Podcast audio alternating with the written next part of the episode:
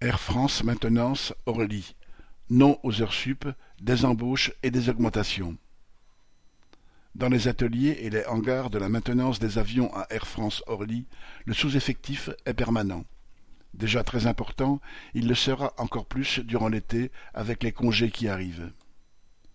C'est comme si une nouvelle dégradation des conditions de travail était déjà programmée.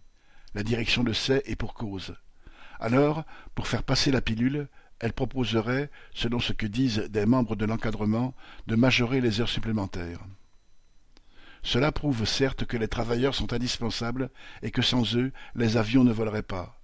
Mais cela prouve aussi que, face au manque criant de bras, la direction ne veut savoir qu'une chose, les surexploiter encore plus, même quand ils n'en peuvent plus. Ce genre de situation n'est pas propre à Air France.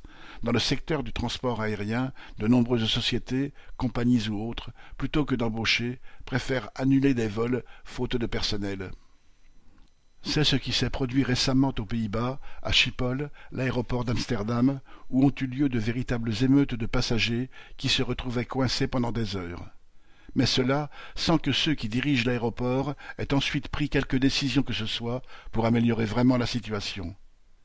La seule mesure concrète annoncée dans ce cas est que, durant la période estivale, les salaires du personnel seraient augmentés de cinq euros vingt-cinq de l'heure pour tenter de lui faire avaler des conditions de travail qui seront encore plus épouvantables.